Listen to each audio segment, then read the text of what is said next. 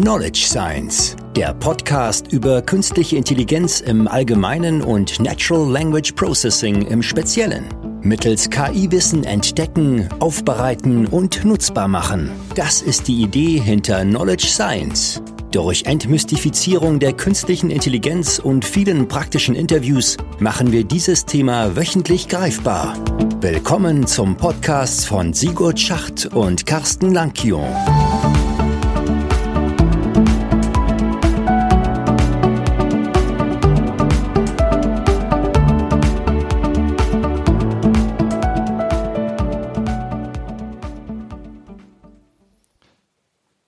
Herzlich willkommen zu unserer ersten Sendung des Podcasts Knowledge Science. Die erste Sendung hat natürlich zum Ziel auch zu erklären, was wir denn mit dem Podcast erreichen wollen, warum wir diesen Podcast machen wollen. Und das möchten wir jetzt kurz darstellen. Das Ziel des Podcasts ist es, eine wöchentliche Diskussion zu dem Thema künstliche Intelligenz und Knowledge Science anzutreten, hier aufzuzeigen und darüber zu sprechen. Wir wollen den Podcast mit Interviews aus der Industrie, Forschung und Lehre speziell zu dem Thema Anwendung in der KI und Knowledge Science anreichern und damit einen Einblick hinter die Kulissen bringen. Natürlich möchten wir auch aus unserer Hochschulerfahrungen Vorstellungen von studentischen Forschungs- und Lehrprojekten hier aufzeigen. Ja, dazu wollen wir aktuelle Themen, State-of-the-Art-Berichte zu KI und Knowledge Science darstellen und damit insbesondere das, diese, diese Themen entmystifizieren und Transparenz schaffen. Nun, wer sind wir? Ich bin Carsten Lankjong, ich bin Professor für Business Intelligence und Data Science an der Hochschule Heilbronn, dort schon seit über zwölf Jahren in diesem Bereich tätig.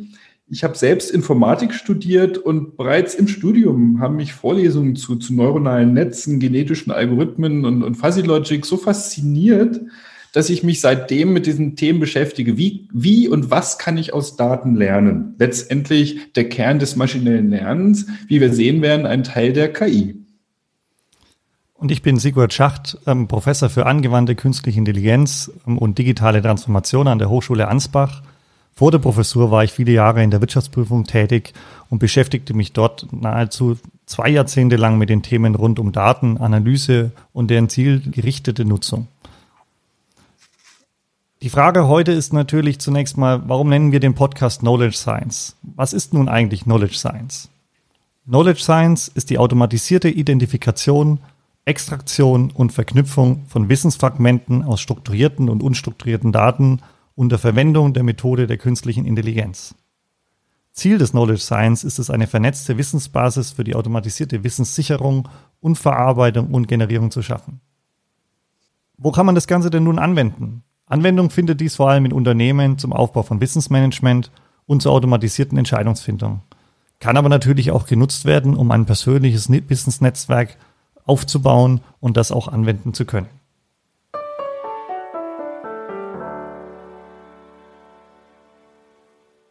Jetzt haben wir die Definition Knowledge Science gehört und da kommen ja die Begriffe künstliche Intelligenz vor. In der heutigen Sendung möchten wir dementsprechend den Begriff künstliche Intelligenz mal darstellen und, wie Carsten es schon gesagt hat, ein bisschen entmystifizieren. Was ist nun die künstliche Intelligenz? Es gibt viele verschiedene Definitionen zur künstlichen Intelligenz. Ich persönlich finde die Definition von Winston ganz schön, der sagt, künstliche Intelligenz ist die Untersuchung von Berechnungsverfahren, die es ermöglichen, wahrzunehmen, zu schlussfolgern und zu handeln. Somit wird versucht, das menschliche Wahrnehmungs- und, die menschliche Verstandesleistung zu operationalisieren. Also wenn ich dich richtig verstehe, geht es darum, die, die menschliche Intelligenz letztendlich nachzubauen, dass man also Systeme, Computer baut, die ein Verhalten an den Tag legen, die Merkmale menschlicher Intelligenz aufweisen. Stimmt das? So würde ich das interpretieren. Es gibt unterschiedliche Definitionen an der Stelle, ähm, die natürlich auch in einer gewissen Weise in den Grad, ähm, wie stark die künstliche Intelligenz auch wirklich Intelligenz simuliert oder tatsächlich abbildet. Da unterscheidet man dann zwischen starker KI, schwacher KI, ähm, oder ähm, Superintelligenzen. Aber nach, was, was versteht man denn unter schwacher KI? Naja, die schwache KI ähm, betrachtet die KI eher als Simulation, also die Intelligenz. Es wird sozusagen eine Intelligenz simuliert Und man greift hier vor allem auf die Methoden zurück, die aus der Mathematik, aus der Statistik, aus der Informatik kommt. Ähm, und der Fokus ist ganz stark auf ein einzelnes Problem gelegt. Oder siehst du es anders? Müsste man da vielleicht auch erstmal überlegen, was, was sind denn eigentlich typische menschliche Eigenschaften? Na, ich, wenn ich da so drüber nachdenke, mir fällt ein, Lernen. Wie lernt man?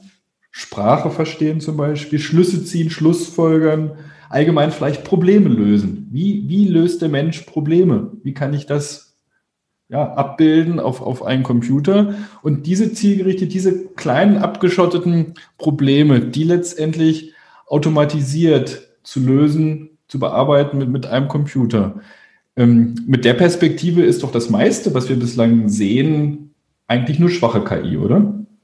Sehe ich genauso. Sehe ich genauso, weil ja ein wesentlicher Aspekt fehlt, nämlich die eigenständige Problemlösung, die man bei einer starken KI ja erwarten würde.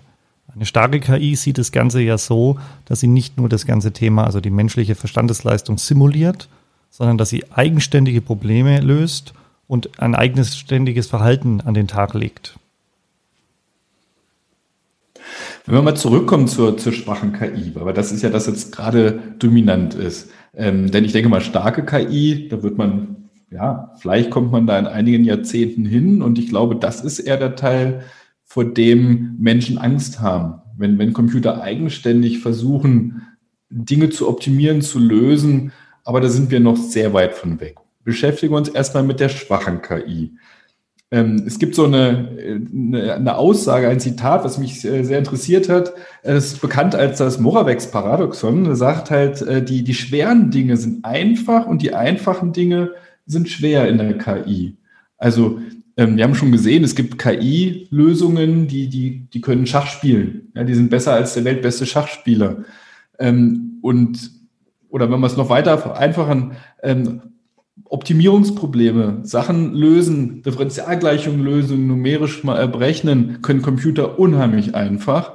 Aber so scheinbar simple Dinge wie, hm, was ist ich, das, das Gesicht der Mutter in einem Stapel von Bildern erkennen, laufen lernen, was, was Menschen, Babys quasi äh, ohne irgendwie Erklärung machen können, sowas nachzubauen ist schwer.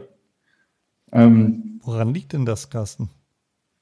Ja, ich, ich denke mal, dass das ähm, man muss halt überlegen, wie baut man jetzt eigentlich so eine KI? Was sind denn die Grundbestandteile? Und man dann feststellt, wann immer es viele gleichartige Berechnungen auf, auf Basis von Daten gibt, die Computer gut durchführen können, indem man ein Problem einfach formalisieren kann. Aber selbst wenn es viele Möglichkeiten gibt, die ein Rechner durchprobieren kann, aber wenn sie gleichartig wohl definiert sind, dann kann der Computer seine Stärke ausspielen. Sobald es aber ähm, Kreativität erfordert, sobald es irgendwelche ähm, ja, Daten, Erfahrungen aus dem, ähm, aus dem Kontext benötigt, die vielleicht gar nicht formalisiert und erfasst sind, ja, dann, dann ist der Mensch gut dabei. Ich denke mal, die, die Prozesse, wie Menschen wirklich ähm, lernen, aus dem Nichts heraus, mit wenig Eingabedaten, weiß nicht, ob die schon so ausgiebig erforscht sind, dass man das nachbauen kann. Man könnte das letztendlich interpretieren als so ein Reverse Engineering, ne, wie, wie diese, diese ganzen Prozesse des Lernens zu entschlüsseln. Sicherlich ein Forschungsbereich der KI, diese Prozesse zu verstehen und nachzubauen. Ähm, bislang, denke ich, geht es eher darum, aus, aus Daten, aus Erfahrungen, die man gesammelt und gespeichert hat, eigentlich ja, Erkenntnisse herauszuziehen. Und dann sind wir wieder bei einem Punkt, einem Teilbereich der KI, nämlich dem maschinellen Lernen als, als einen wesentlichen Treiber, wie wir später noch sehen werden. Aber was gibt es denn noch für Bestandteile einer KI? Gerade bei der schwachen KI müssen wir ja sehen, ähm, dass wir einerseits die Datenverarbeitung haben, also was du gerade gesagt hast, maschinelles Lernen. Aber es ist natürlich auch wichtig, ähm, wenn wir die, die menschliche Leistung simulieren wollen, dass wir Themen haben, dass ich zum Beispiel Schriften erkennen kann, also Sprachen erkennen kann, also gesprochene Sprachen, geschriebene Sprachen, ähm, aber natürlich auch die Bildverarbeitung ist ein wichtiger Part, der in der künstlichen Intelligenz einen wesentlichen Teil, also gerade auch in der schwachen künstlichen Intelligenz einen, wesentlichen Teil ausmacht. Ja. Ähm, wenn wir jetzt hier in unserem Podcast gucken, das Thema Knowledge Science, dann ist natürlich auch ein wichtiger Part das sogenannte Knowledge Generation und Navigation, dass wir also sagen, dass wir auch aus den gegebenen Daten Wissen generieren, Informationen rausziehen und die miteinander vernetzen. Und das Ganze natürlich auf Basis der Daten, ähm, die man verfügbar hat. Ja, wir lernen ja in einer gewissen Weise aus historischen Informationen. Und ich glaube, das, was du gerade gesagt hast, warum ist der Mensch in manchen Stellen besser? Ähm, man hört ja immer wieder die Diskussionen an der Stelle, dass der Mensch vor allem enorm stark ist, wenn man ähm, eine, eine schwache Datenlage hat, eine, vielleicht auch eine ungewisse Datenlage und darauf dann Schätzungen oder Prognosen oder ähnliches abgegeben muss. Da ist der Mensch unheimlich stark. Aber bei großen Mengen, wo viele Muster oder ähnliches drin sind, da versagen wir dann als Mensch in einer gewissen Weise, wo dann die Maschine tendenziell eher stärker ist. Und das sehen wir dann auch bei solchen Themen, wie du es schon erwähnt hast, mit dem Thema Schachspielen oder wenn wir daran denken, ähm, was ja noch komplizierter als Schach ist, die Go-Weltmeisterschaften oder Go-Spiele, wo die Maschine auch aufgrund dieser Massendaten natürlich sehr gut berechnen kann, welche Züge oder welche Themen jetzt im nächsten Schritt ähm, einen Vorteil haben. Wenn wir mal irgendwie zurückblicken und mal überlegen, ähm, dass die künstliche Intelligenz so als, als Forschungsgebiet geht ja, geht ja zurück auf die 50er Jahre. Ne, Im Jahr 1956 haben einige bekannte Köpfe aus dem Umfeld zu einer äh, ja, Konferenz eingeladen, um, um das Gebiet der KI letztendlich abzustecken. Die so bekannte Dartmouth Conference in, in, New, ähm, in Hanover in New Hampshire. Und ähm, schon allein da kam ja heraus, dass die, die Aufgaben der KI ja gar nicht einheitlich definiert und gesehen werden können. Es gab viele, viele Aspekte, die dort adressiert wurden. Und ich glaube, in der Anfangszeit war ein, ein interessanter Zweig der KI auch immer noch, dass ich wirklich eine, eine, ein System baue, das von, von einem Menschen auch gar nicht wirklich äh, unterschieden werden kann.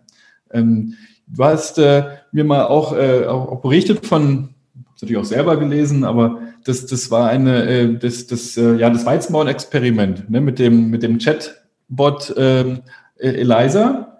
Ähm, kannst du darüber noch mal was erzählen? Das ist eine sehr, sehr interessante Geschichte. Ja, das ist super spannend.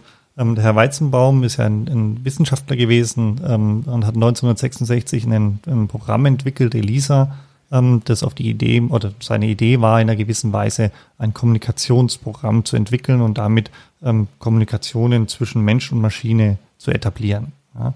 Und ähm, das Spannende daran war, dass er in einer gewissen Weise auch in seinem Artikel ein schönen, schönes Zitat genannt hat. Denn in diesem Bereich, und damit meinte er die heuristische Programmierung und die künstliche Intelligenz, werden Maschinen dazu gebracht, sich in wundersamen Weisen zu verhalten, häufig ausreichend gut, um selbst die erfahrensten Beobachter zu erstaunen. Und sein Programm, das war eigentlich das Schöne, der hat im Endeffekt ähm, Dialoge genommen und mit Regeln hinterlegt, so dass in einer gewissen Weise Antworten daraus ähm, kamen, die so aussahen, also simuliert, als ob die Maschine tatsächlich ein Einfühlungsvermögen hat und kommuniziert. Und das Ganze hat er dann auch ausprobiert im, im Bereich der Psychotherapie ähm, und hat dann Gespräche mit Psychotherapeuten mit der Maschine führen lassen. Ja, und das war dann ganz, ganz spannend, weil dann natürlich so Fragen aufkamen, ähm, wie ähm, äh, mir geht es heute nicht so gut. Und daraufhin hat er die Maschine gefragt, ähm, ähm, oh, das tut mir aber wir leid. Können das ja, wir können das ja einfach mal spielen. Hallo Sigurd. Hallo. Wie geht's dir? Oh, mir geht's heute leider nicht so gut. Ähm, ich fühle mich einfach nicht. Es ist aber nicht schön, dass es dir nicht gut geht. Erzähl mehr darüber. Ja, ich hatte irgendwie einen schlechten Tag heute und ähm, das liegt irgendwie ja, an, an, an meiner Einstellung. Ähm, erzähl mir mehr über deine Einstellung. Ja, ich fühle mich irgendwie deprimiert und müde und, und, und traurig und ähm, ja. Was macht dich denn deprimiert?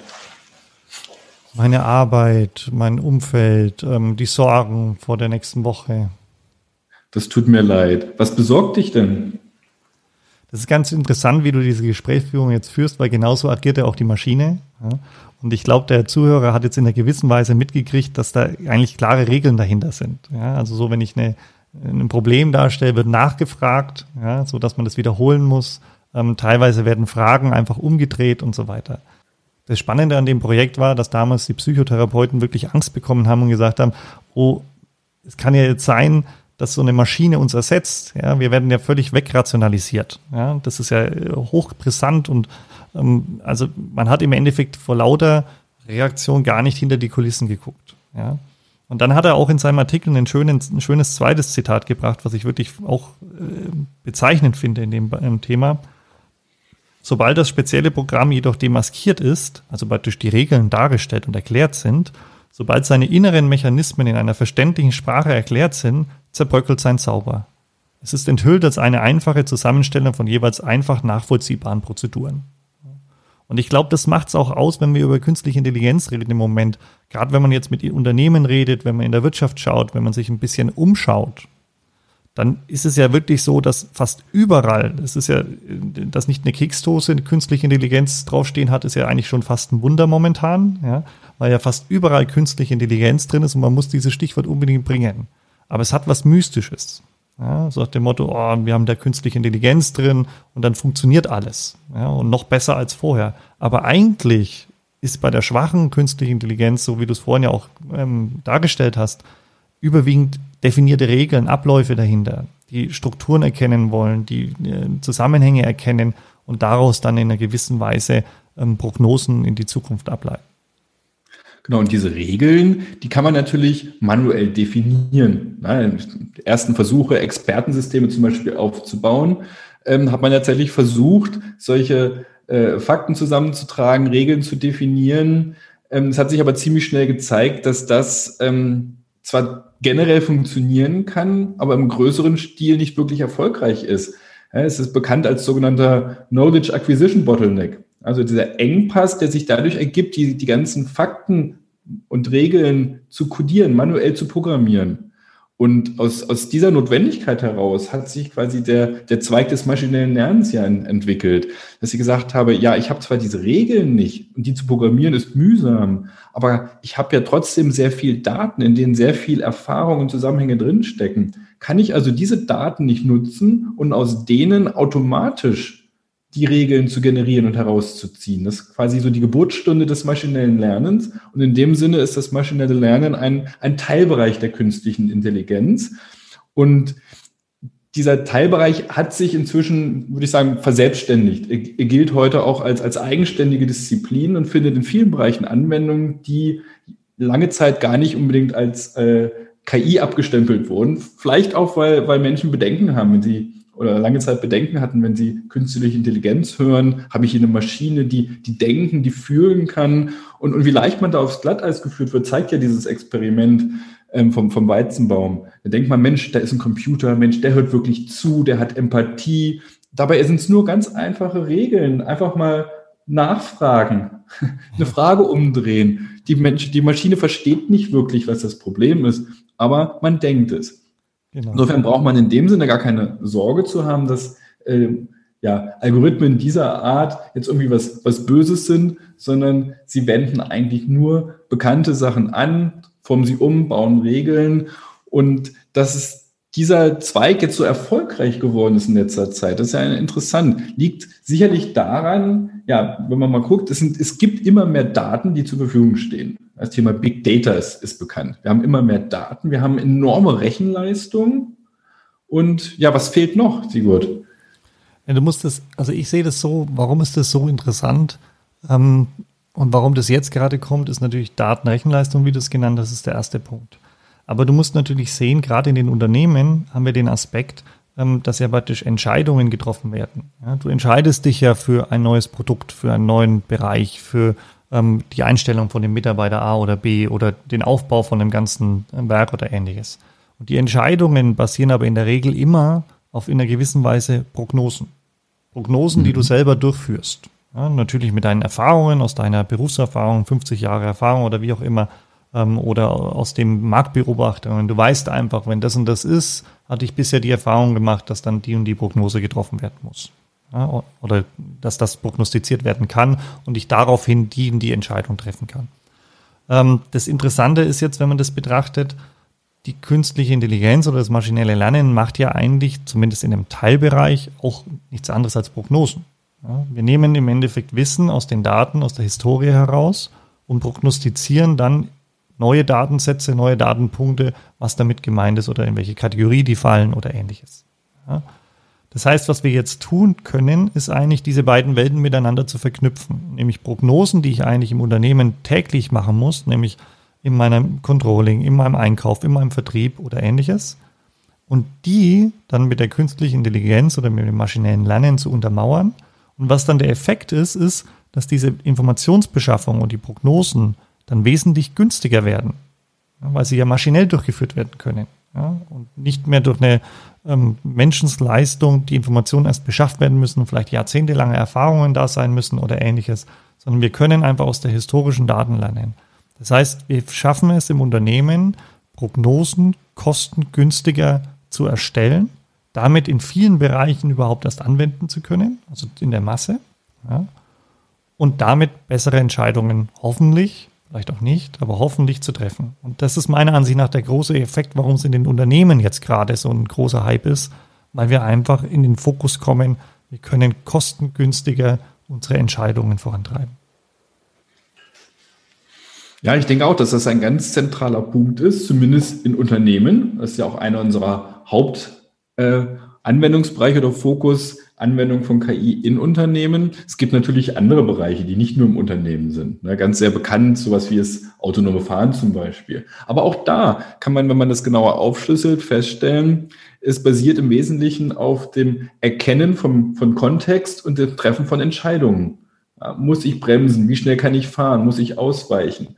Ja, wenn man das zerlegt, wird man feststellen, dass ein Großteil der, der Teilaufgaben, die man in, in Anwendungsdomänen findet, darauf beruhen, dass ich Entscheidungen treffen muss. Und ich denke, in, einem, in der nächsten Folge werden wir die, die Aufgaben, die hinter typischen KI-Anwendungen stehen, mal genauer aufzuschlüsseln, zu schauen, was, was gibt es da für Probleme, was sind die Grundbausteine der KI, mit denen man sowas lösen kann. Aber Carsten, du hast das ja jetzt schön eigentlich aufgegriffen, was in der nächsten Folge passieren wird. Ähm, wir würden natürlich gerne in dem Thema künstliche Intelligenz natürlich noch tiefer einsteigen und die einzelnen Aspekte, also praktisch Spracherkennung, Bilderkennung, ähm, äh, maschinelles Lernen auch nochmal detaillierter darstellen.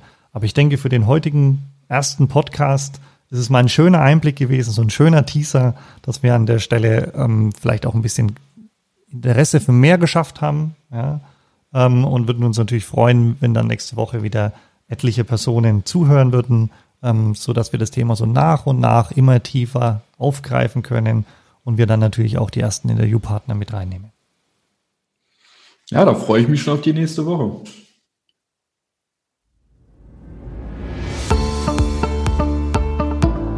Das war eine weitere Folge des Knowledge Science Podcasts.